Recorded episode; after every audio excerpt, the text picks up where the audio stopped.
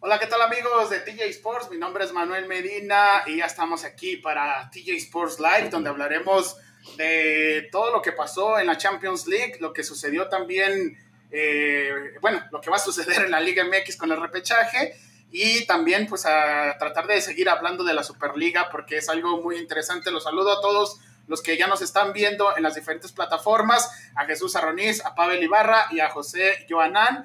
Y antes de continuar, yo me despido rapidito de ustedes porque se va a quedar Pavel para hablar del primer tema, en lo que yo voy a una conferencia de prensa con la selección de futsal de México, que lamentablemente hoy perdió ante Panamá y con esto se despide del premundial. Solo una vez ha ido al mundial de futsal en 2012 y desde entonces México no existe en futsal. Pero para eso ya se queda Pavel. Pavel, para hablar eh, de la Champions League, de los dos partidos y obviamente lo que se viene con la gran final.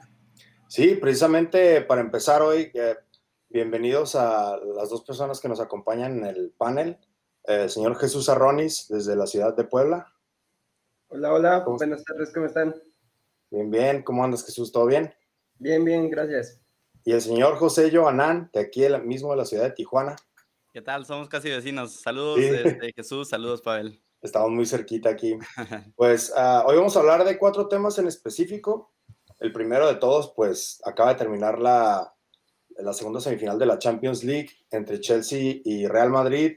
Antes del partido, pues creíamos que probablemente el Madrid iba a tener algún tipo de chance algunos, más que nada por su historia, pero no sé qué les pareció el, el desenlace del partido. Jesús, ¿a ti qué te pareció el desenlace del partido?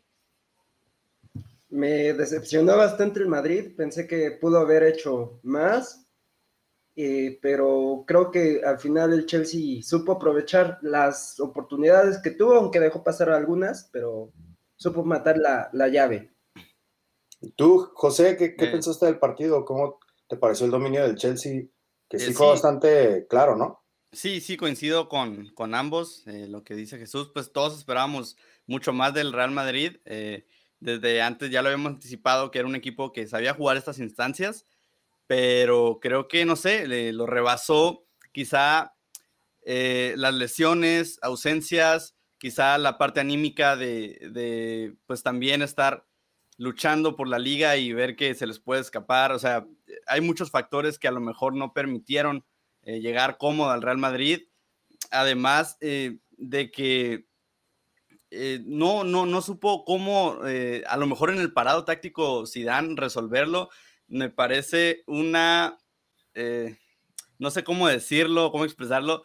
Se me hace extraño que Zidane haya decidido poner a Hazard de, de, titular de arranque eh, sabiendo lo que pues, ha aportado Hazard al Real Madrid, que realmente ha sido muy, muy, muy poco. Eh, eh, cambia Vinicius por el lado derecho, también, no sé, no, no entendí del todo lo que quiso hacer Zidane y aunque el Chelsea perdonó muchísimo, Real Madrid no tuvo capacidad de reacción en ningún momento, salvo la, alguna parte del primer tiempo en donde Benzema tuvo dos, dos jugadas ahí interesantes, pero viene el arquero. Sí, yo te voy a ser honesto, yo pensaba que Hazard iba a ser un poquito más porque veíamos que iba teniendo un poquito de más minutos, yo lo veía un poquito más activo, pero al final eh, terminó decepcionando a bastante gente, sobre todo eh, por lo que hizo después del partido, no sé si se dieron cuenta, salió un video de él platicando con dos ex compañeros del Chelsea, eh, vuelto loco de la risa. La gente del Real Madrid está muy molesta, los medios españoles están muy molestos. No es para menos, honestamente, porque el muchacho se las se encargó de nada más cobrar su cheque, eh, llegó eh, con sobrepeso a la pretemporada desde que llegó y tuvo varias lesiones. No salió de la enfermería y la verdad es que no sé qué vaya a pasar con él en este verano, pero esto se ve muy mal eh, en público. No está mal haberlo hecho si no hubiera una cámara enfrente, pero la cámara era, son bastante grandes, no creo que no se haya dado cuenta, la toma está muy cerca y no sé, no sé qué piensen ustedes de eso que pasó. ¿Sí lo vieron los dos?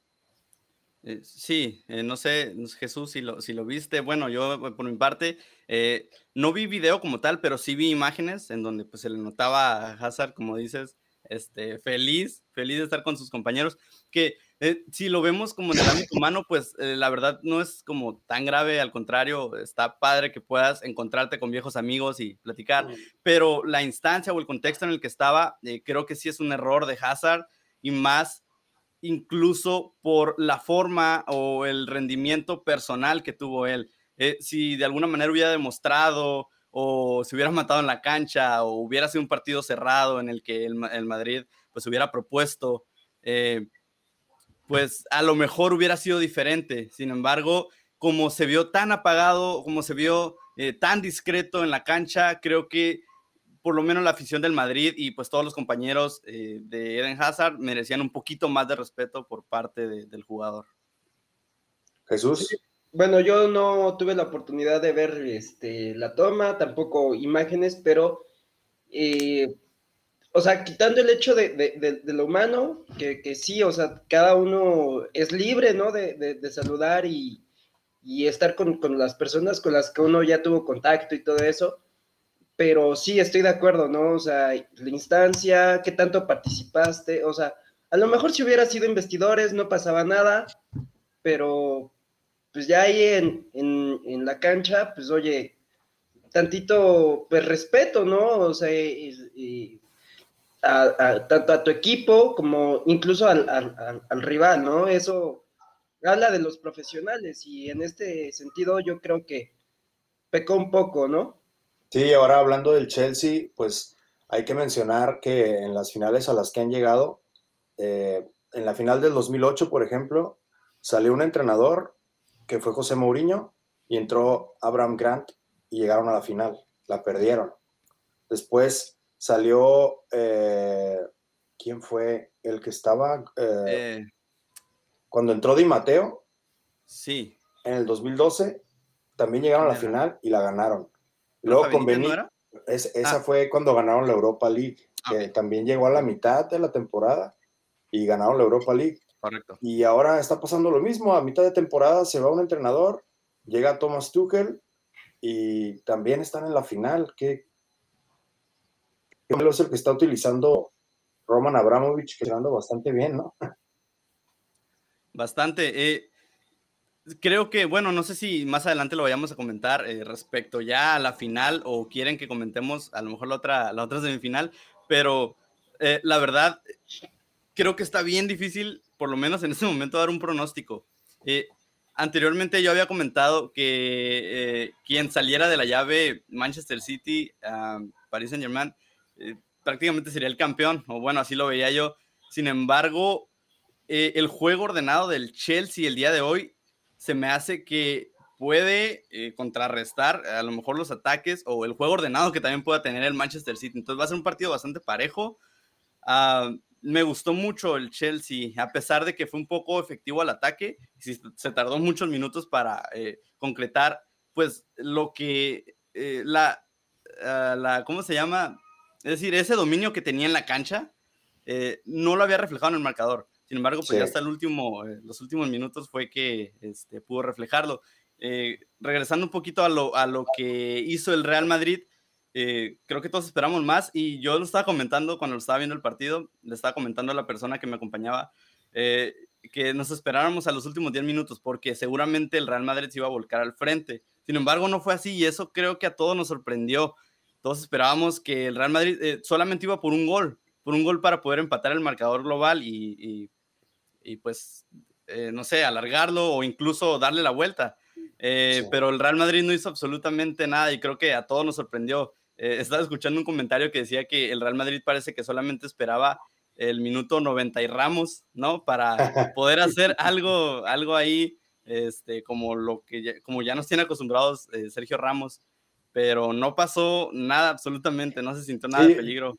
Yo creo que todos estábamos, eh, a partir del minuto 60, pensábamos que probablemente iba a pasar algo porque el Chelsea los perdonó varias veces y Courtois salvó varias que estuvieron muy interesantes.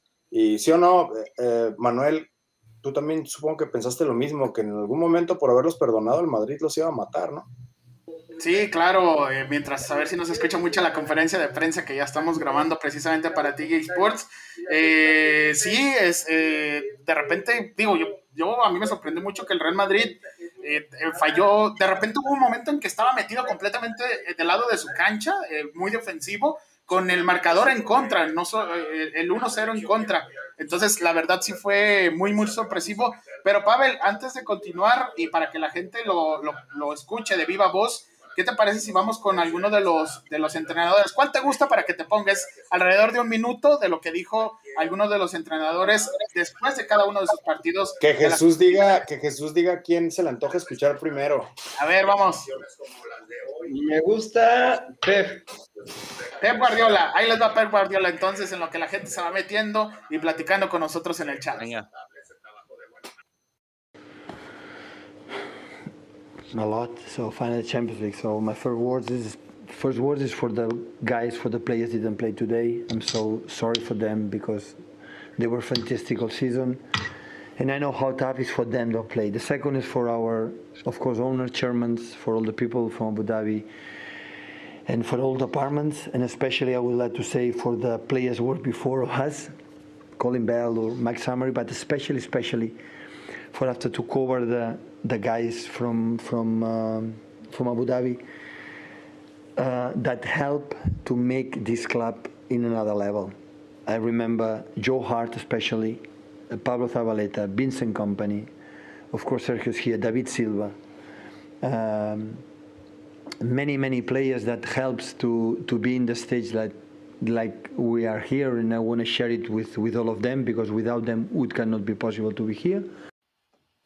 Bueno, ya está lo que dijo Pep Guardiola, completamente agradecido y sobre todo me llama mucho la atención, nombrando jugadores y, obviamente la, lista es muy larga, pero de poder estar ahí por primera vez después de haberlo conseguido con el Barcelona eh, en algunas ocasiones, con el Bayern Múnich no se le hizo, algo que platicamos Pavel y yo por la mañana, pero ahora ya estar otra vez en una final y la primer final del Manchester City. Así es que, pues, Pavel, no sé qué te parece lo que dijo Pep y ya después de que platiquemos esto precisamente y las probabilidades que tiene el equipo del Manchester City, pues ya después pasar obviamente con Pochettino y con los demás.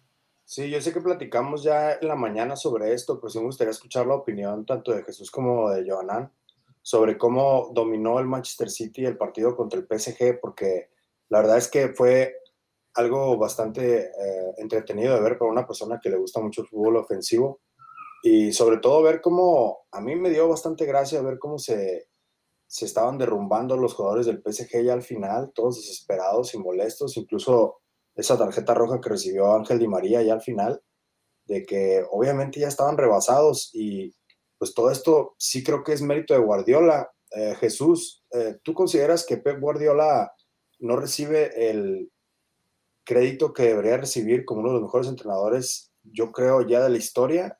Porque creo que sí recibe muchas críticas todavía, a pesar de, todos los logros que, tuvo después de que salió de Barcelona.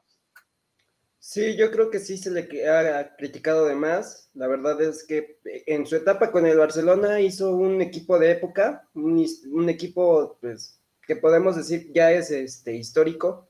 Eh, con el Bayern, con, con, el Manchester City, no, no le ha ido como él le hubiera gustado, como él hubiera esperado pero aún así no ha dejado de mostrar eh, su capacidad, al menos ha estado peleando semifinales de Champions constantemente, eh, o a lo mejor cuartos de, Champions, puestos de Champions también en las ligas locales, entonces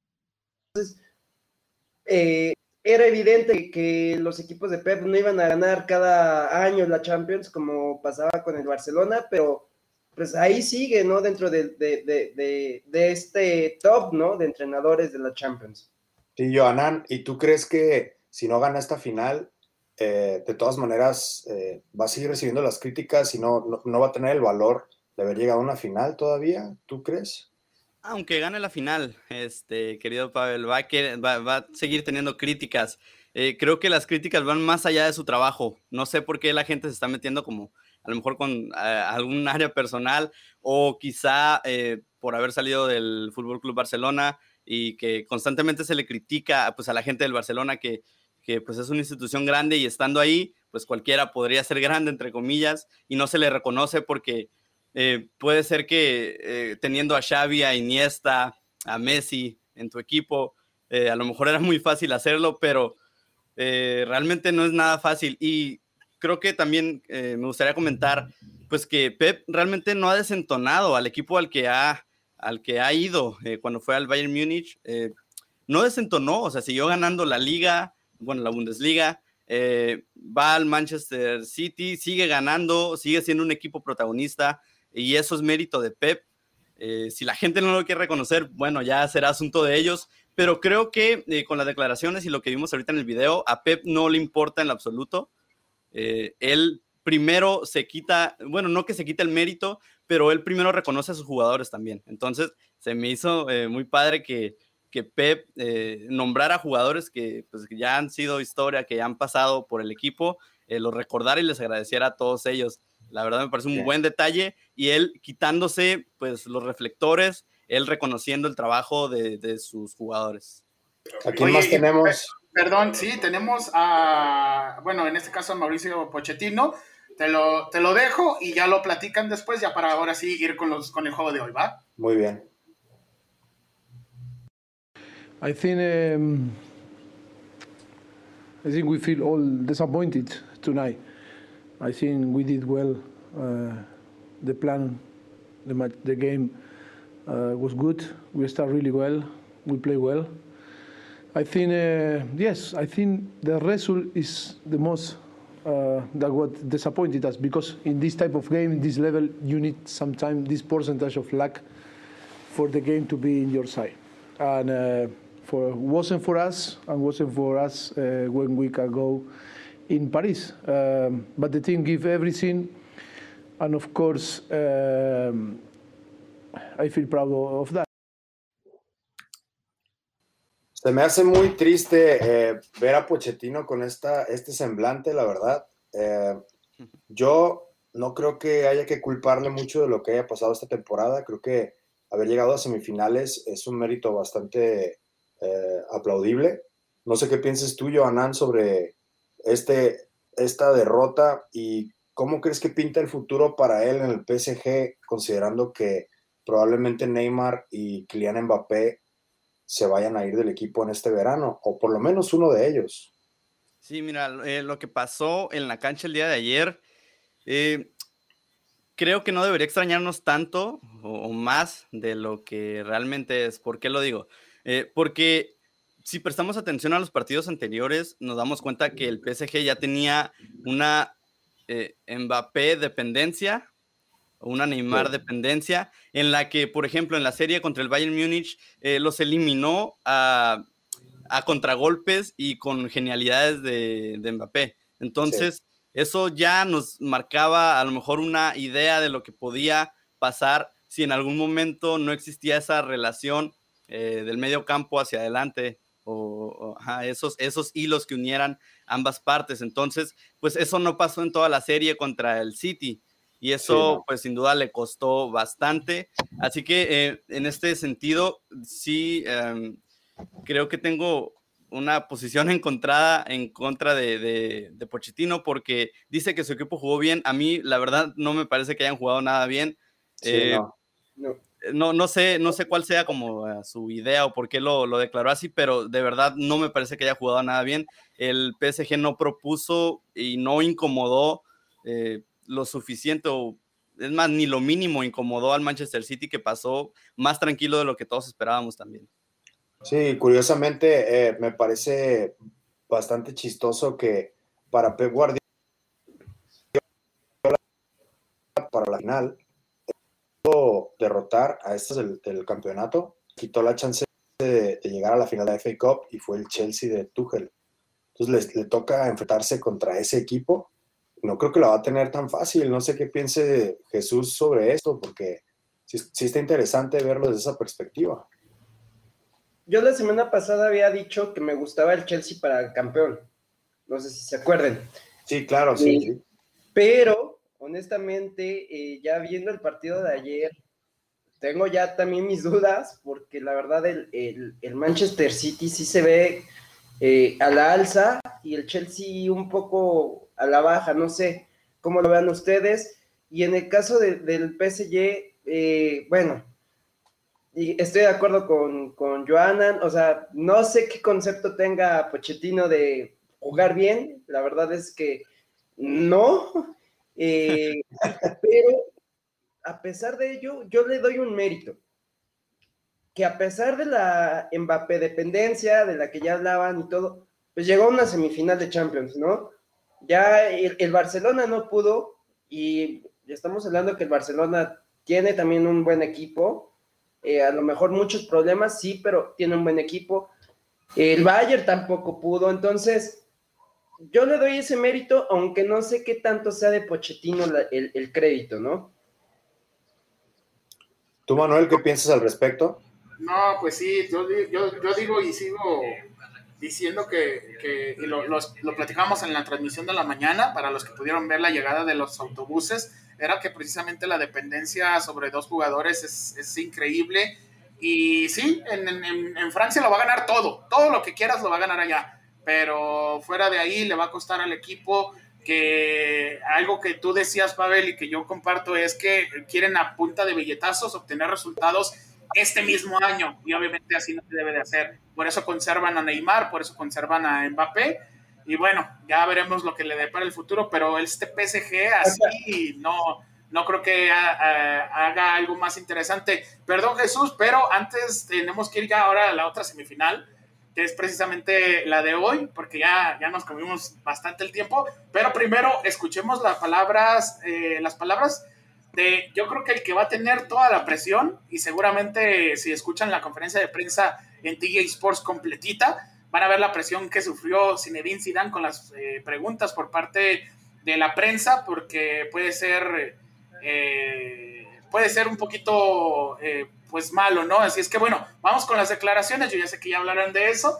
pero vamos con las declaraciones nada más para escucharlo de viva voz por parte de Zinedine Zidane.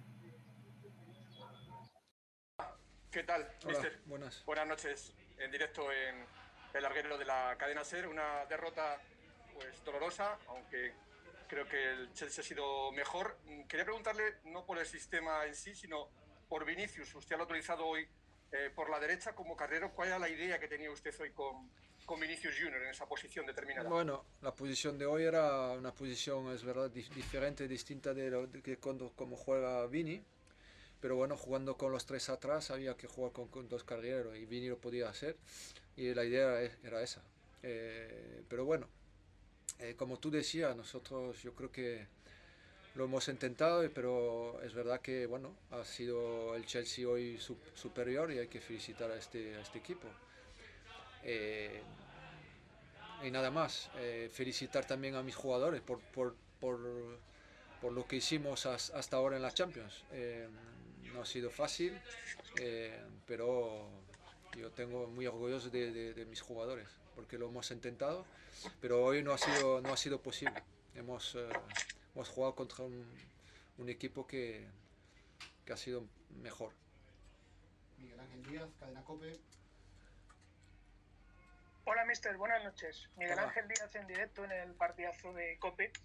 Indudablemente es muy meritorio lo que ha hecho su equipo en esta competición, llegando hasta semifinales, eh, a cinco minutos de, del final todavía con vida pero no es normal que su equipo haya tenido más de 50 lesiones esta temporada, que algunos futbolistas eh, hoy físicamente no estuvieran a un buen nivel. Eh, quería preguntarle, se ha quejado muy poco al respecto en toda la temporada, si este problema lo tiene que atajar el Real Madrid y usted si sigue en el banquillo de cara al futuro, de cara a la próxima temporada. Bueno, lo hemos hablado muchas veces esta temporada. Es verdad que ha sido un año con muchas lesiones, con, con muchas cosas altibajos eh, y al final es lo que nos ha tocado este año. Pero yo creo que aún así hemos hecho cosas buenas en esta Champions para llegar hasta aquí. Yo creo que hemos merecido y estuvimos a, un paso de, la final, a un partido. Pero hoy hay que felicitar a este equipo que ha sido eh, mejor hoy. Eh, pero no cambia nada, no cambia nada. Bueno, ahí está lo que dijo Zinedine Zidane. Vamos a ser sinceros, se lo van a comer vivo en España, sobre todo si el fin de semana, aunque no está, no, no tiene todo a favor, obviamente si pierde la liga y lo digo así porque así lo ven la gente que le va al Madrid, como que no es que otro equipo gane la liga, es que el Madrid la pierde. Entonces se lo van a comer vivo, pero quizá tenga razón él, o sea, entre las lesiones, entre lo que hizo el equipo, entre llegar a la semifinal de una Champions League, pues no es nada, no es nada fácil.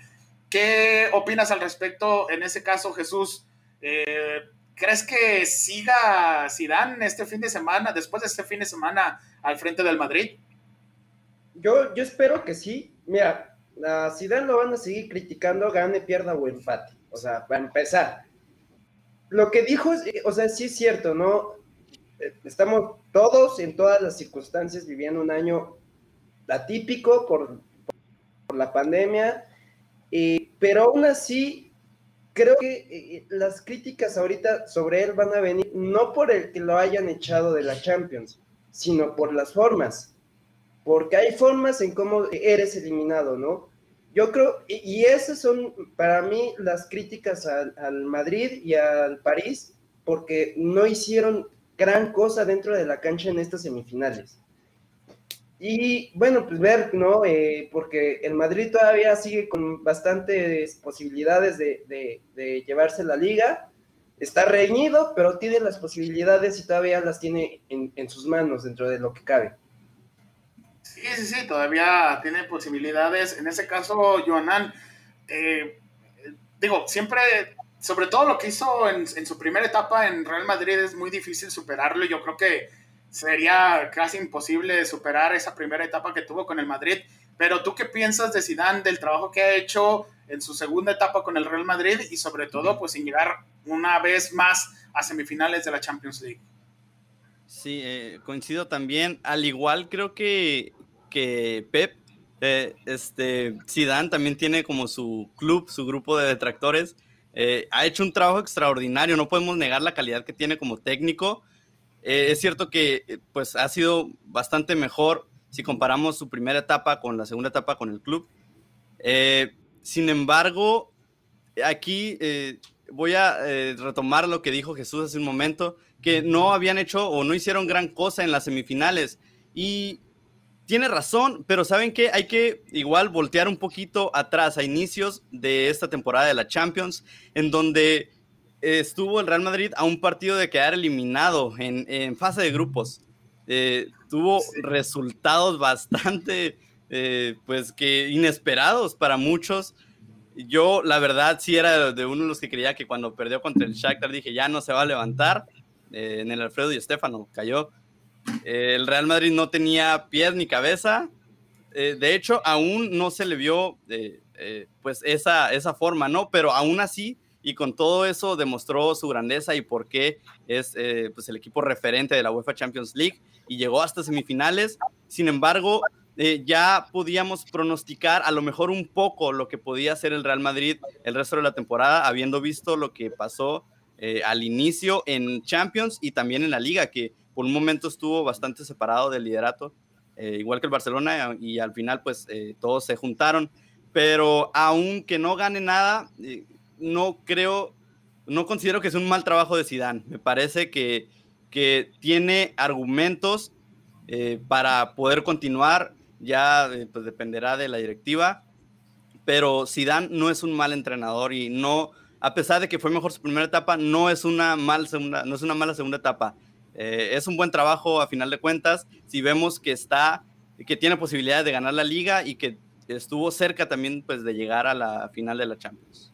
Así es, y bueno, eh, Pavel, para terminar con este tema de Zidane, porque es un tema que solito nos da para todo un programa por, por lo polémico y también por precisamente por ser el director técnico del Real Madrid, toda la presión que trae. Eh, primeramente un saludo a Ney S, que ya nos dijo eh, pues sus favoritos para el torneo de la Liga MX, que va a ser el siguiente tema después de que hablemos de esto. Pero Pavel, ya nada más para cerrar el, el tema de Zidane. ¿Qué te parece eh, lo hecho por Zidane, al menos en la Champions League? Sí, para mí eh, lo importante aquí es primero tener bien claro que Zidane se va a ir, pero solamente si él lo decide. A él no lo van a correr. Eso que les quede bien claro, porque yo creo que Florentino Pérez sí sabe reconocer el trabajo y la historia que tiene Zidane dentro del equipo es el mejor entrenador de la historia del Madrid, eso nadie lo puede negar. Y, pero también eh, yo sí le pondría un, pequeño asterisco a algo en específico que no hizo bien, porque tampoco es un entrenador perfecto, aceptémoslo. Eh, para mí, eh, el no haber podido sacar del hoyo a algunos jugadores también lo penalizó, porque sí le, lastimaron las, las lesiones bastante que se lesionaron pues casi todos.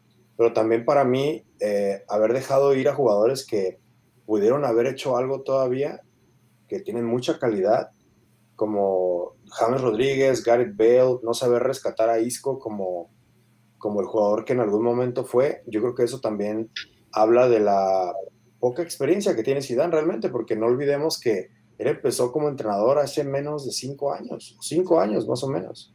Entonces, uh, Creo que eso también ah, en una temporada ya complicada de por sí lo terminó penalizando un poquito y nada más ese pero yo le pondría, pero pues si decide quedarse yo creo que sí se lo merece, honestamente, pero yo creo que también la prensa local lo enfada bastante, lo tiene bastante harto estar escuchando crítica tras crítica tras crítica y eso sería lo que lo haría irse del equipo.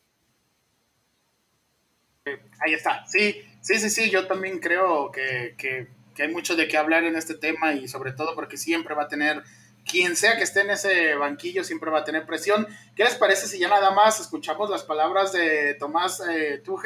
Eh, la felicidad de llegar a su, a su nueva final, a otra final, el estar ahí y bueno, ya después de esta eh, nos vamos a platicar de otros temas porque ya Nate quiere platicar de la Conca Champions y quiere platicar de la Liga MX, entonces pues lo que quiera el público, ¿no? Así es que vamos a escuchar las palabras de Tomás Tuchel, el, el director técnico del Chelsea.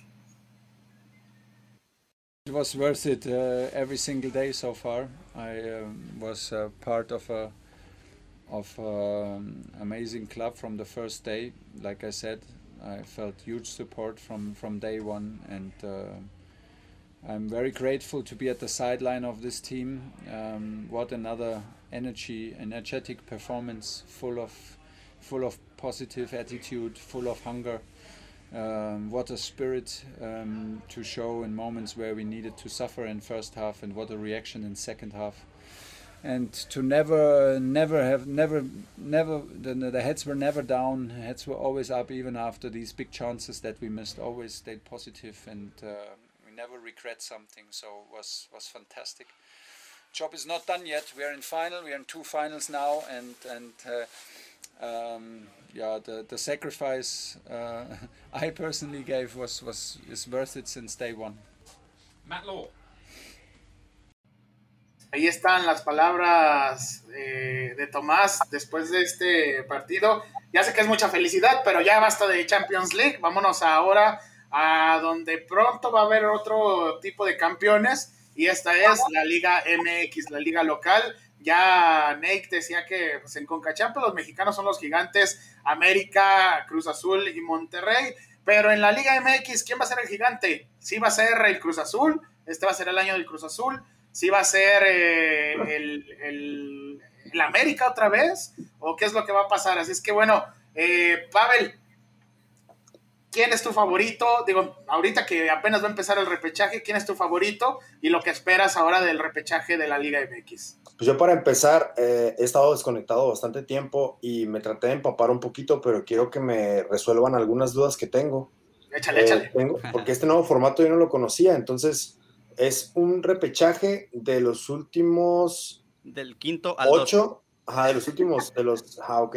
Entonces eh, tenemos el Atlas contra Tigres, tenemos el, Santos Laguna contra Querétaro, que son el domingo, ¿no? Sí. Y luego tenemos el León contra Toluca, el, Ah, es que yo los tengo en, un horario sí, Atlas, diferente. Atlas Tigres es el sábado eh, aquí en el Estadio Jalisco. Pero fíjate que eh, me, diste una idea de qué triste sería explicarle a un europeo cómo funciona la Liga MX. Porque cuando, cuando, tú le digas, cuando tú le digas que el, que el 12 tiene oportunidad de ser campeón, pues te va a mentar la mamá, ¿no? Porque va a decir que no inventes, qué gacho, qué gacho, qué gacho es eso, ¿a poco no, Jesús? es una pre-pre-liguilla, ¿no? O sea, para empezar, ¿no? Eh, donde estamos hablando de 12 de 18 equipos y el lugar 18 pudo haber entrado, o sea, una reverenda eh, fiesta la que se traen los directivos en este, este sentido. Por un lado me gusta porque le dan, digamos, cabida a todos, pero sí baja bastante el nivel, baja bastante el nivel y puede que sí entretenga un poquito más el, repechaje, la liguilla y todo, pero al final de cuentas estás premiando a los que hicieron mal el trabajo, los que no tuvieron las capacidades deportivas de llegar a pues, ya los ocho eh, primeros. No, no, no veo ahí como de salvar, ¿no? Deportivamente hablando. Sí, no, y es que está interesante porque mira, aquí están ahora ah, sí los, los, horarios eh, precisamente de la Liga MX. Yo uso lentes, pero no veo nada. Así es que, a ver, eh, Johanan, eh, pues los horarios, tanto del sábado y del domingo, todos son horarios del centro de México. Eh, sí, a ver, tampoco alcanzo aquí a, verlo bien. parece que... ¿Los quieren? Échale, échale. Atlas, Dale. Atlas contra Tigres a las 19 horas el sábado 8 de mayo. Después es Santos Laguna contra Querétaro, también el sábado 8 de mayo a las 21.15 hora local. Después el domingo es León contra Toluca. Este va a ser en el No Camp de, León. El domingo 9 de mayo a las 19 hora local. Y eh, finalmente Pachuca contra Guadalajara el domingo 9 de mayo a las 21.15 hora local en el estadio de Pachuca. Ahí está. Ok, eh, oh, yo una pregunta, ¿estos son a un partido, tengo entendido? Sí. Y el que, si queda empate, se van a penales directo, ¿verdad? Así es. Ok, muy bien. le trataron de dar un poquito de emoción. Digo, también a dos partidos sería horrible. No, sí. el, desgaste que tendrían los jugadores sería increíble, pero bueno, ahí están estos. Y aparte, obviamente, de estos se le, se le suman a los, a los ya clasificados, ¿no? No sé si ¿Alguien de ustedes los tiene, los ya clasificados? Los que van a esperar precisamente a estos rivales. Está América. Ah, perdón. Cruz Azul, América, Monterrey y Puebla. Cruz Azul, América, Monterrey y Puebla. Puebla que fue eh, uno de los de las sorpresas, ¿no? Y mira, antes de continuar, pues ahí está precisamente Cruz Azul ha hecho una temporada bastante bien, pero mi pronóstico será América Cruz Azul la final, los dos gigantes de esta temporada dice eh, S. Pues no sé ustedes, pero yo comparto, eh, eh, yo comparto su, su, sentir. A mí me gustaría ver al Cruz Azul y el América en la final. No sé si, si por, por el formato se dé, pero sería muy interesante realmente ver a los dos mejores equipos de México en este momento llegar a la final y más que el Cruz Azul. No es de merecimiento esto, pero al menos ha hecho su trabajo para estar ahí, ¿no? Compañeros, este, no sé si les parezca, bueno, nada más para aclarar ahorita, sí, me parece que sí, según el formato, sí se enfrentarían Cruz Azul y América en la final si los dos acceden. Eh, y eh, bueno, quería ver si podemos, no sé cómo estamos de tiempo, para analizar cada uno de los enfrentamientos, a lo mejor de manera rápida, eh, para pues, ver quiénes son nuestros favoritos. Del repechaje, ¿verdad? Ah, del repechaje. Va, va, pues Empecemos, con Atlas Tigres, ¿no? Ahí está el repechaje, déjale, subo un poquito más a la, a la letra, que de por sí no veo. Pero ahí está, a ver, ahí ya lo, ya lo pueden ver. Y pues atrás Tigre, Tigres, perdón, eh, yo de rapidito sí les digo que yo creo que ahí Atlas pasa porque Tigres, Atlas no tiene nada que perder, ya se quitaron todo el peso de encima de los 120 millones de, pesos de castigo por quedar en último lugar. Sí, de todos modos tienen que pagar una lanita ahí por quedar en, en penúltimo, pero yo creo que Atlas para mí es el favorito de este encuentro porque Tigres, acuérdate que pues ya tiene varios problemas, ya Tuca se va, no creo que le den un, trofeo más al Tuca para antes de irse. No sé ustedes cómo lo vean. Eh, yo le voy a dar mi fichita a los Tigres, porque siempre ha pasado que en la última instancia Tigres, este, a pesar de que no va bien en el torneo regular, eh, toma eh, como una cierta inercia, aunque bueno, no ha tenido tampoco del todo buenos resultados los, los últimos partidos, pero creo que justamente por esa situación de que se va a despedir el Tuca, eh, creo que eh, pueden sacar un poquito más de coraje los jugadores, igualmente el Tuca, pues para, para poder hacer algo, rascar ese al último con las garras. Bueno, y allá, Pavel. Ah, yo creo que también voy de la mano con, con Johanan en cuanto a lo de Tuca, porque los jugadores probablemente quieran despedirse de él de una manera digna. Y a pesar de que me gustaría que hubiera leguilla en Guadalajara, eh, tanto con Atlas como con Chivas, eh, creo que los Tigres en este sentido sí, casi siempre salen de, de, lo más bajo, entonces voy con Tigres. Bueno, ¿y Jesús? Pues yo me voy con, con el empate. ¡Ah, vamos!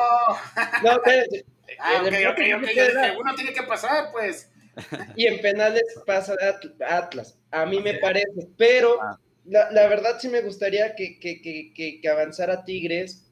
Me gustaría que, el Tuca se despidiera con, con el título. De, al final de cuentas, cerrar ese ciclo ganador que tuvo, pero ya se ve muy, muy complicado. Y también doy este pronóstico porque Tigres sabe jugar este tipo de partidos, pero Atlas está jugando un poco mejor ahorita. Sí, sí, es lo que yo creo, ¿no? Precisamente. Y bueno, obviamente este era el partido que convenía hablar, que, todos habláramos de él. Eh, los demás vamos rapidito eh, para poder seguir en el siguiente eh, tema. Yo creo que en el, el Santos Laguna contra Querétaro, Santos para mí es favorito. En el León, Toluca, León, aunque pues no tuvo la campaña esperada, este, también se me hace para favorito. Y Pachuca, Guadalajara, no sé, pero ahí yo creo que hasta Chivas puede ahí eh, colarse, ¿no? Eh, la verdad, no, no veo a Pachuca en la siguiente ronda. Veremos qué es lo que pasa este, este domingo, pero al menos esos son mis favoritos de las otras llaves. Eh, ustedes, porque ya, ya vi que quieren iniciar una quinela, ¿eh? ya estaremos hablando de eso, pero hay que involucrar a la gente, yo quiero involucrar, a involucrar a la gente, pero a ver, eh, Pavel, de los otros tres, pues tus favoritos, a siete rapidito. Sí, yo en Santos Querétaro voy con Santos Laguna porque son del norte más que nada. En León Toluca eh, voy con León por la historia reciente que tienen y creo que ahorita también les puede ir mucho mejor. Eh, y en Pachuca Guadalajara voy con el corazón porque pues, yo le voy a las Chivas desde niño, entonces no puedo irles en contra, honestamente. Ahí está, eh, Joanan. voy con Santos. Eh, está más arriba en la tabla, simplemente creo que eso va a pesar mucho y dice mucho. Eh, León Toluca, voy con León, es el actual campeón. Eh, es cierto que no ha jugado bien, pero me parece que es más regular que Toluca. Y por último, Chivas. Chivas despertó en las últimas jornadas, entonces creo que no lo van a poder detener. Así que Chivas avanza y va, va a jugar una buena liguilla pues todos se van por las chivas en ese, pero a ver Jesús, ¿tú qué dices? Porque luego nos quieres llevar la contra siempre. Pues yo voy con empates, pero sí voy a decir quién me, gusta para avanzar en penales. Ah, ok, ok. Todos, en penales. Todos en penales, los cuatro. no, no todos. En el de León Toluca sí pienso que, pasa el León en, los 90 minutos. Ahí ah, sí, porque la verdad el León eh, juega mejor que el Toluca, el Toluca ya este, se está metiendo en problemas de la porcentual, pero bueno, es tema para otro eh, día. En el Santos contra Querétaro me gusta el empate y pienso que avanza Santos. Y en el Chivas Pachuca igual empate y pienso que, que pasa Chivas. Bueno, ahí están los pronósticos y antes de dejar este tema para ya eh, platicar un poquito más de lo que de la Superliga que sigue dejando secuelas, Vamos con el comentario de Nate X, que el Tuca llegue por lo menos a las semifinales y que se vaya contento y cierre su ciclo con los Tigres. Pues veremos, veremos si, si en realidad eh, lo hace. Y bueno, antes de pasar a la Superliga, eh, vamos a hablar de eh, la liga, ¿no? Ya esta jornada decisiva. Y en lo que yo busco aquí en mis documentos que me mandó precisamente la liga, porque hoy en TG Sports pueden ver a Andrés Iniesta hablando del Barcelona, pueden ver a, ver a Mascherano hablando de Karim Benzema, de Messi y también eh, de Luis Suárez, y también, por ejemplo, el, el presidente del Betis hablando de Laines y de Guardado. O sea, tenemos mucha información de la liga en TJ Sports para que se vayan a nuestro canal, que aquí les voy a poner dónde. Digo, los que están en YouTube, obviamente, pues nada más le dan clic ahí al logo de TJ Sports, pero ahí está eh, nuestro canal en, YouTube. Y mientras yo me voy a eso, eh, pues, a ver, Babel, pon un poquito de orden aquí con la cuestión de la liga. Esa tú te la conoces muy bien, así es que, ¿qué nos depara la liga para este fin de semana? Sí, pues uh, si el Valencia no hubiera perdido contra el Barcelona, no estaríamos en esta situación, para empezar. Fue un partido muy bueno. Yo traía, me estaba mordiendo las uñas, me estaba mordiendo todo, porque quedaron con 76 puntos el Atlético Madrid, con 74 el Real Madrid, con 74 el, el Barcelona y nada más el Sevilla se rezagó. Y para este fin de semana, el sábado tenemos Barcelona contra Atlético de Madrid en el Camp Nou. Y el domingo tenemos Sevilla contra Real Madrid en el Sánchez Pizjuán. Y los dos son unos partidos que, como para no salir de la casa en todo el fin de semana. ojo, ojo si empatan, si empatan el Barcelona y el, eh, y el Atlético. Eh, aguas porque en una de esas o, la gana el, el Madrid o el Sevilla se vuelve a meter a la pelea. Y sí, sería todavía más si cerrado. el Madrid va a estar intenso. Eh, ¿Qué pronóstico tienen ustedes primero? Vamos a empezar con Manuel, después vamos con Jesús y después con Joanán. Ok, me parece perfecto. Pues mira, ya que aquí acomodé ya mi presentación, esta presentación decirles que nos la mandó la gente, ahí está, ahí se ve mejor, nos la mandó la gente de la liga precisamente hoy. A las 5 de la mañana hubo una presentación donde se habló con estos personajes. Eh, se, pudimos hacer algunas preguntas eh, diferentes periodistas de todo el mundo para aquí está precisamente esta presentación de PowerPoint, que es lo que vimos, y para que toda, toda la, la, afición vea también qué es lo que ve, qué es lo que nos presentan a nosotros los periodistas, ¿no? Así es que bueno, yo, mi pronóstico es que la verdad, el Atlético de Madrid con Héctor Herrera puede ser campeón de la liga ya este fin de semana. Ahí está muy claro que es el primer lugar con 76 puntos, seguido del Real Madrid con 74, el Barcelona con el mismo número de unidades y bueno, ahí coladito, eh, que en algún momento hasta vi el, hashtag en Twitter de, de Sevilla para campeón, pues ahí está el Sevilla colado, ¿no? En algún momento tuvo oportunidad, no la aprovechó, pero pues la pelea está entre tres y en este caso sí me voy con el Atlético de Madrid que ha hecho bien las cosas, sí ha tropezado, pero al final del día tiene todo, absolutamente todo para ser campeón, incluso con un empate y bueno, ya después ver una combinación de resultados. Eh, bueno, ah, perdón, Jesús ella. Sí. Échale, Jesús. Pues la, la verdad, eh, se viene un fin de semana que me parece puede ayudar mucho a definir el campeón de la, de la liga. Eh, el Barcelona contra el Atlético de Madrid, pienso que puede ganar el Atlético. Y si gana el, Barcelona, bueno, esto se pone color de hormiga, pero creo que no, que ya el Atlético gana y se encamina. Y en el Real Madrid contra Sevilla, la verdad, me gustaría que ganara el Sevilla para que esto se hiciera más eh, divertido, pero la verdad es que pienso que el, Madrid va, va a llevarse los tres puntos. Y ahí está, a ver, Joanán, ahora sí, mira, ya la puse más, eh, más grande lo que va a ser pues la jornada 35, la 36, la 37 y la 38, lo que les espera precisamente a los involucrados. Eh, la liga sí hizo un énfasis en la jornada 35 por obviamente el enfrentamiento entre el Barcelona y el Atlético y también del Real Madrid y el Sevilla casi casi como las finales, ¿no? Fue algo muy curioso. Pero ahí está, pues, el calendario restante de los equipos. No sé qué piensas tú, cuál es tu favorito.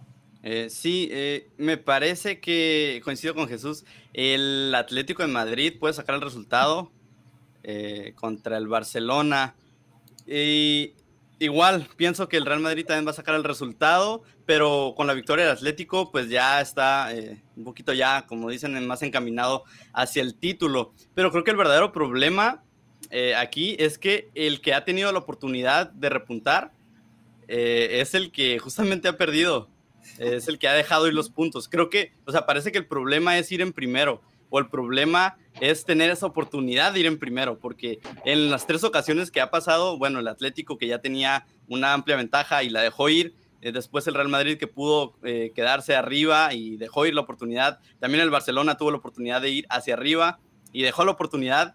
Eh, creo que es una, una, presión muy fuerte para cada equipo que tiene esa, esa posición de quedar en la parte alta pero creo que con la victoria que obtenga el Atlético de Madrid, si es que así pues se concreta, estaría ya definida la liga.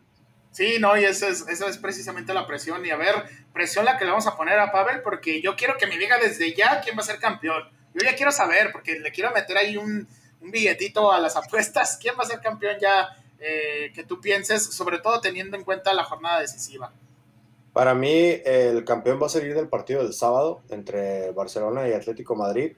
Ahí se me fue, que yo creí que jugaban en el Sánchez Pizjuán el domingo, pero van a jugar en el Alfredo Di Stefano.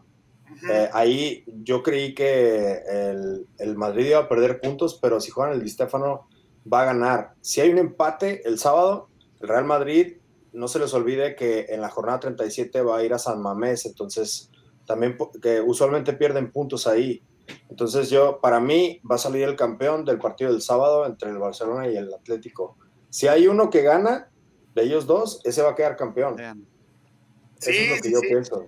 Sí, y bueno, ahí están los involucrados en la liga, eh, bueno, en la lucha por Europa, eh, tanto por la Champions League, eh, por la vía del repechaje y todo esto, este, tanto por la Europa League, y a mí me da curiosidad ver al Betis ahí colado, como dice el meme de Dewey, ¿no? Este, Betis, salte de ahí, esa es nuestra familia. ¿Cómo ves que ahí está en séptimo lugar peleando un puesto de, de, de Europa League? A ver, eh, sobre todo, bueno, con los dos mexicanos que tiene. ¿Qué piensas de eso, Jesús? Me da gusto por ellos, por los mexicanos. Eh, la verdad me sorprende y me duele no ver a mi Valencia ahí, para empezar. Pero este, no, la verdad eh, les deseo a, los mexicanos que en dado caso de que sí lleguen a avanzar a esta zona de clasificación europea, pues puedan este, dar un, un buen espectáculo, puedan hacer un buen papel y bueno, eh, ya fuera de, otros temas, el Real Sociedad eh, y, el Villarreal, pues no es tan sorpresivo verlos ahí, son comunes. A lo mejor el Granada sí es el que también me está sorprendiendo ahí, ¿no? Eh, Pavel, tú que sabes más del tema, y te pregunto por, precisamente por los mexicanos que están ahí, ¿crees que el Real Betis se mantenga en esa pelea? se le puso al tú por tú al, al Madrid y hasta Laines ahí tuvo una oportunidad de mostrar su talento, ¿no? Entonces, eh, ¿tú crees que, que en la pelea Real Betis siga subiendo escalones o se quede ahí todavía peleando, aunque sea para la Europa League? Yo creo que aquí es muy importante resaltar el trabajo del ingeniero Pellegrini, porque les ha podido dar buen protagonismo a estos dos jugadores, pero también a Guido Rodríguez, que ha jugado bastante bien como medio centro. Y creo que sí eh, van a terminar y cerrar la liga bastante fuerte. Eh, sobre todo por el trabajo colectivo que está haciendo Pellegrini para hacerle a los jugadores creer que pueden clasificarse para la próxima Europa League. Eh, eso es lo que hay que resaltar de, este Real Betis. Y la verdad es que Laines, eh, para mí, lleva el camino que pensaba que iba a tener en Europa. Sigue siendo muy joven, tiene una, una zancada bastante impresionante, tiene muy buen dribbling y en el uno contra uno sigue poniéndose al tú por tú a quien sea. Y para mí eso es muy importante, sobre todo a estos niveles. Y también eh, ha crecido mucho en masa corporal. Y eso es muy importante, sobre todo para el rendimiento que va a tener en la selección en, años que vienen. Eh, han hecho muy buen trabajo con él y va a ser muy importante en los próximos años para el Betis y quién sabe en otro equipo más grande en el futuro.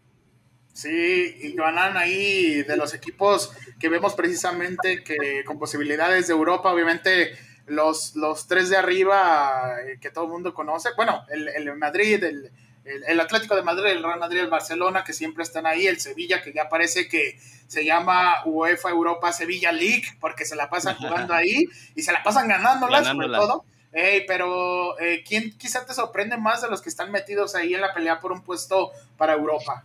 Sí, creo que el Granada es el que más me sorprende, sobre todo porque pues sí lo hemos visto muchas veces en puestos eh, un poquito de riesgo eh, y me parece que, que es el que está haciendo la sorpresa. También me sorprende, pero de forma un poquito, digamos, negativa, el Athletic de Bilbao. Me sorprende que esté tan abajo cuando hace pues no tanto tiempo lo hemos visto también peleando por puestos un poquito más arriba. Me sorprende que esté, eh, creo que en novena posición, algo así, aún por debajo del Granada y el Betis. Eh, pero sí, eh, está. Eh, me, da gusto también por los mexicanos en cuestión de, del Betis, que, que, no solamente Pellegrini los ha convencido, sino que, o sea, ellos mismos ya están convencidos.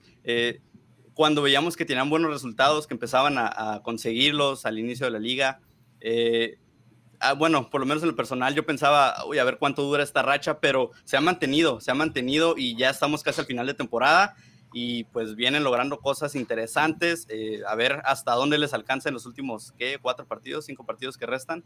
Sí, eh, cuatro, cuatro. Vamos a ver que, cómo, cómo cierran. Eh, los cierres son muy importantes y me parece que, que, no van a tener mayor problema para pues, alcanzar un puesto interesante, importante. Incluso para la siguiente temporada, pues pelear por, por la copa que les toque jugar. Sí, no, y es que es una liga por demás interesante. Pues muchas gracias a todos por su opinión sobre el tema. Vámonos con otro tema, pero antes recordarle a toda la gente que nos puede escribir eh, en el chat, darnos sus pronósticos tanto de Liga MX, con que Champions, de Libertadores, de lo que quieran para poder platicar con ustedes y también obviamente que siguiendo el link que yo les pongo ahí en el chat, también eh, pueden eh, hablar un poquito con nosotros, eh, ya sea mediante audio o mediante video. Pero antes de irnos al siguiente tema de Superliga, a ver Jesús, tú tienes algo que decir, ¿verdad? Sí, oye, también nada más para mencionar que la zona baja, de, o sea, la zona del descenso también se está poniendo bueno. El Huesca y el Elche, que son el 17 y el 18, están a cuatro puntos del 15, que es el Getafe. O sea, también en, la zona del descenso va a estar interesante el cierre de, temporada. Sí, también va a estar bueno y precisamente ahí, mira, te lo dejo para que toda la gente lo pueda ver. Precisamente los cinco equipos que están peleando este descenso, yo creo que pues de ahí, el, si, si, no me equivoco, es el Eibar. Ese ya, ya se nos fue ya, ya, ya, ya, ya se despidió desde hace mucho. Ya dio las buenas noches. De, la liga, ¿no? Pero lo que dices, no, o sea, ve la lucha por el descenso y es lo emocionante de esta liga. Solo un punto separa a los, a, estos eh, penúltimos cuatro equipos de la liga. Así es que bueno, ahí está toda la información de la liga, ya más información la podrán encontrar en TJ Sports. Tenemos lo que dijo la gente del Betis sobre Guardado, sobre Laines, lo que dijo Andrés Iniesta. ¿De quién creen que quién creen que él dice que va a ganar la liga? Pues obviamente el Barcelona, pero eso lo pueden ver ahí. Este, también lo que dijo Mascherano sobre Karim Benzema, sobre Messi, todo eso ahí está interesante. Y bueno, vámonos al último tema ya para eh, pues despedirnos. Es un tema largo que nos ha dado al menos ya para dos programas y seguramente nos dará para muchos más y es el de la Superliga Europea. ¿Qué hay sobre este tema? Sobre todo ya cuando salieron que los aficionados no quieren a una nacionalidad que es dueña de estos equipos, Pavel. Sí, aquí eh, es importante mencionar que hay tres equipos de la Premier League que son, eh, los dueños son de Estados Unidos. Eh, por un lado, en el Manchester United tienes a familia Glazer, que también son dueños de los Bucaneros de Tampa Bay, de la NFL, y ellos tomaron control a principios del siglo XXI, eh, se hicieron socios, socios, mayoritarios y son pues una familia que ya tiene muchos años en, siendo dueños de diferentes uh, marcas y compendios y equipos deportivos. Por otro lado tienes a Stan Kroenke, que es el dueño del Arsenal, que él es dueño de, déjame ver aquí, son varios equipos, son es dueño de los, los Denver Nuggets de la NBA, de equipos de la NHL, de, de equipos de la MLB, o sea, tiene varios equipos y para él, pues honestamente mucha gente considera, sobre todo ahí en el norte de Londres, que el Arsenal es un juguete más para él.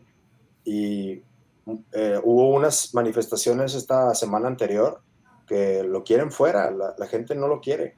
Y por otro lado tienes a, Fenway Sports Group, que son los dueños de los Red Sox de Boston, que son especialistas ahora ya se, se dice en, en contrarrestar eh, maldiciones por, por la, la, maldición del bambino, la famosa maldición del bambino, que ellos pudieron eh, deshacerse de ella, y también pues del Liverpool, que nunca había podido ganar la Premier League en toda la historia del, del, torneo, y pudieron ganarla el año pasado. Eh, pero eh, pues ya saben cómo son los ingleses, son muy eh, nacionalistas en el sentido de que no les gusta que la gente que sea de otros, otros lados se meta con su cultura, con sus... Y desde que llegaron siempre hubo bastante oposición. Y ahora eh, con este formato de la, de la eh, Liga Europea, da la impresión de que ellos quisieron este nuevo modelo porque es muy parecido a lo que pasa en la NFL y en la MLS, que realmente no hay descenso. Entonces, para ellos, ellos lo ven como un negocio, pero quisieron cargarse, pues, toda esta tradición que ya existe desde hace varias décadas. Y es comprensible también lo que pasó el domingo pasado en, en Old Trafford, que los aficionados del Manchester United estaban pidiendo que los Glazers vendieran el equipo. Entonces ahorita va a ser una estira y afloja que va a durar durante varios meses hasta que alguno de esos tres dueños dé el brazo a torcer. Yo creo que si uno da el brazo a torcer, le va a dar una señal a los demás y es posible que veamos algo histórico dentro del fútbol inglés en esos tres equipos. Eh, no sé qué es lo que ustedes piensen sobre esta intención que tuvieron estos dueños de cambiar la idiosincrasia del fútbol inglés como tal. bueno, yo si, si, me permites yo para darles un poquito más a toda la gente que nos acompañe, que, que no tenga el dato, yo porque sigo la MLS, porque la seguimos aquí en TG Sports, por los mexicanos que están ahí y porque a mí me tocó ir a, temporadas inaugurales pues, de Chivas USA y del Galaxy y así. Una de las cosas es que, eh, pues quizá sí parecen juguetes, porque si me mencionaste a puro equipo que no gana nada, tanto en la NBA como en la NHL, te apuesto que no, no es dueño de ningún equipo que gane nada, hasta, bueno, también el mismo Arsenal, ¿no? Que prácticamente sí ha peleado ahí Europa League y lo que quieras, pero no gana nada, no gana nada, no están ni siquiera en los primeros puestos.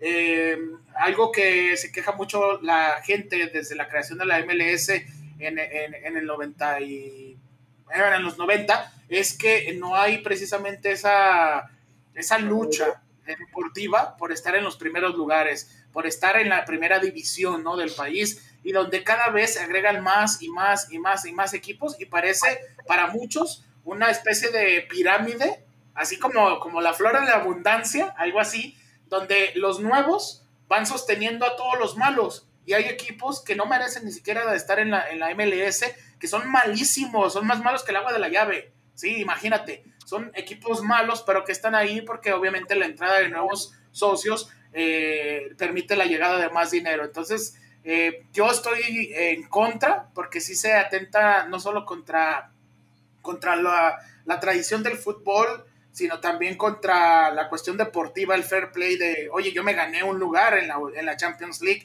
yo me gané un lugar en la Europa League, pero también yo entiendo el otro lado, eh, habiendo estado también pues trabajando en un equipo de fútbol como yo lo hice con los Cholos de Tijuana, también entiendo que al final es un negocio, se necesita lana y si tu equipo no está dando eh, estos resultados financieros por la pandemia o por lo que quieras, pues obviamente buscas crear otro tipo de fuente de ingresos. No sé cuál es la solución, si no ya se les hubiera dicho, pero al menos esa es mi opinión al respecto. Eh, eh Joanan, pues eh, la opinión sobre la Superliga y, y, ¿tú crees que esto ya se acabó o que, que va a seguir ese fantasmita encima?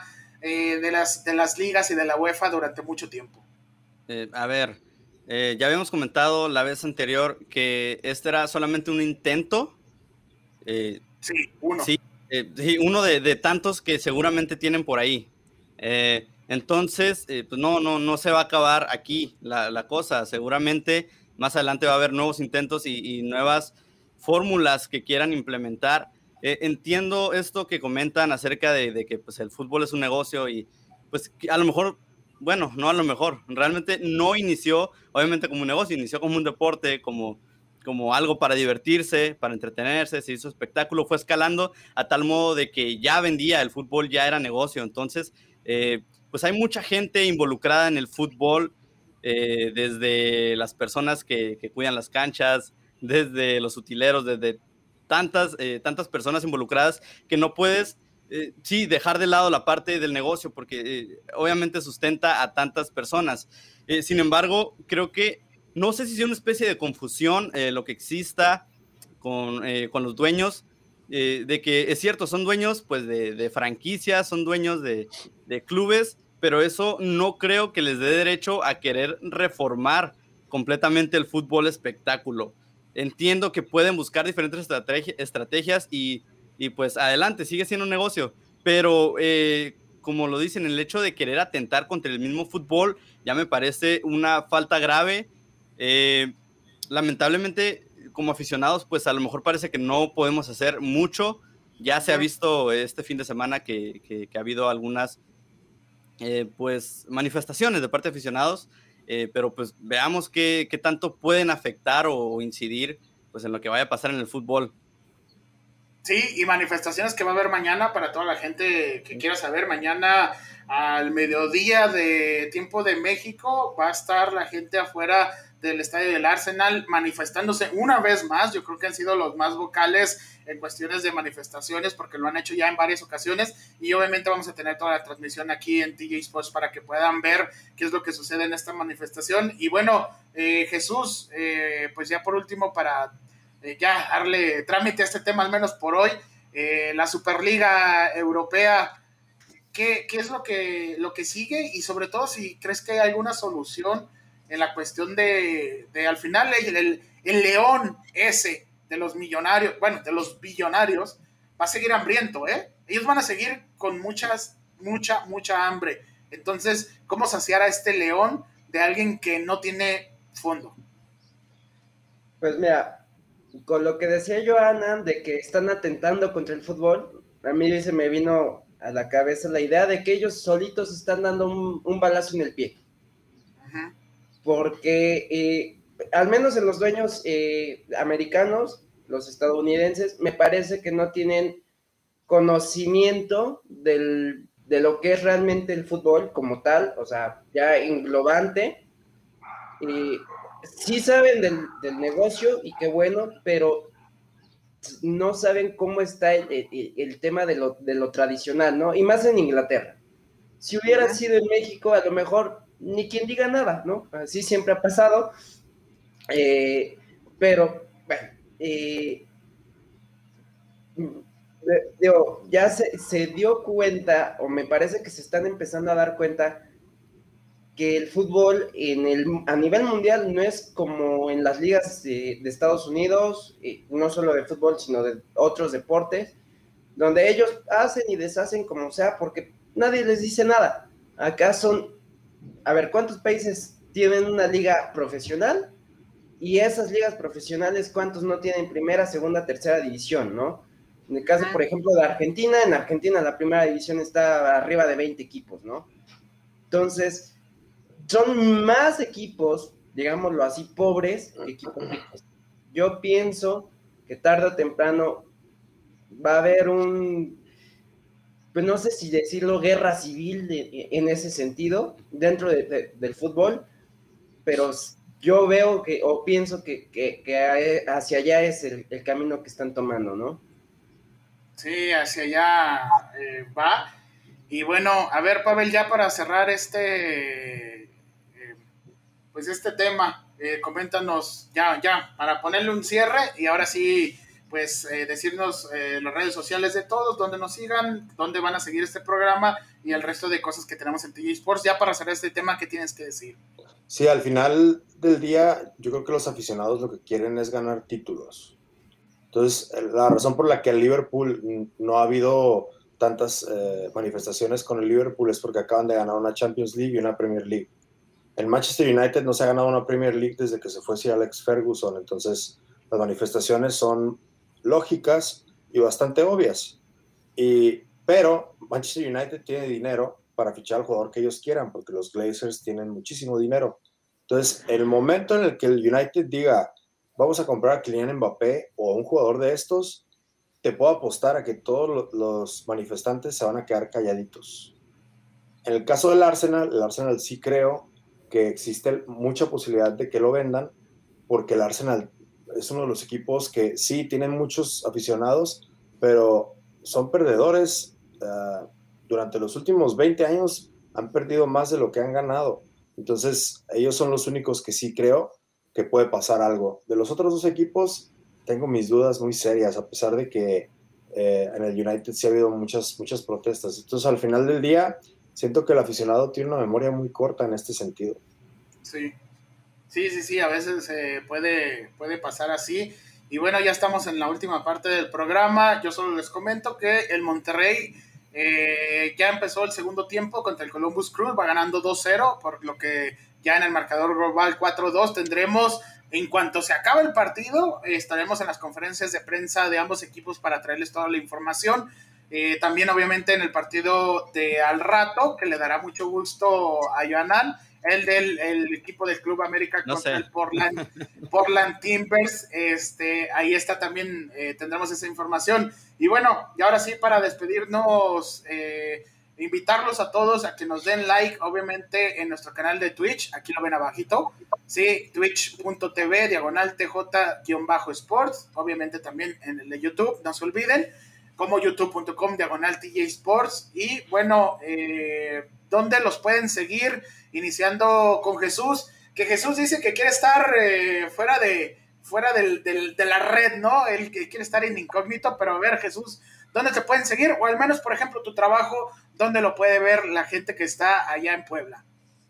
Eh, más que nada en Facebook, como Jesús Sánchez, un problema porque hay un millón de Jesús Sánchez en, México, pero... Ah, es una lotería, bueno, está bien.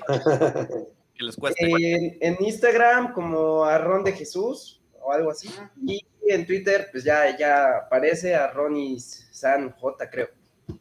Me gusta el, el, quién sabe ahí Jesús o no sé qué, o sea, ya adivinen ustedes, a ver qué suerte tienen con esto. Y bueno, Joanán, eh, redes sociales y sobre todo tu canal de YouTube, que por favor yo estoy esperando el quinto video que, que ya, subas. Yo sé que te presiono, hay escuela, hay trabajo, pero la verdad me emociona mucho porque luego hay, eh, y en algún momento si puedo eh, pedir, eh, eh, por ejemplo, el, equipo de Aruba, el equipo nacional de Aruba hizo una reimaginación de toda su, estructura gráfica y de, su logo en sí, y les quedó de rechupete, y los equipos del Caribe de la CONCACAF le han metido un poquito de ganas a eso, pero bueno, tú eres el experto en, en lo que es el diseño, platícanos dónde te van a seguir. Vale, no tenía ese dato, lo voy a revisar. Igual al rato me lo escribes este, para estar ahí pendiente de eso, de esos temas. Eh, sí, síganme en YouTube como eh, Futbolograma, así estoy, Futbolograma, es mi canal de YouTube. Eh, te comento a ti, Manuel, y pues a toda la audiencia, ya grabé el siguiente video, pero aún estoy en proceso de, de edición.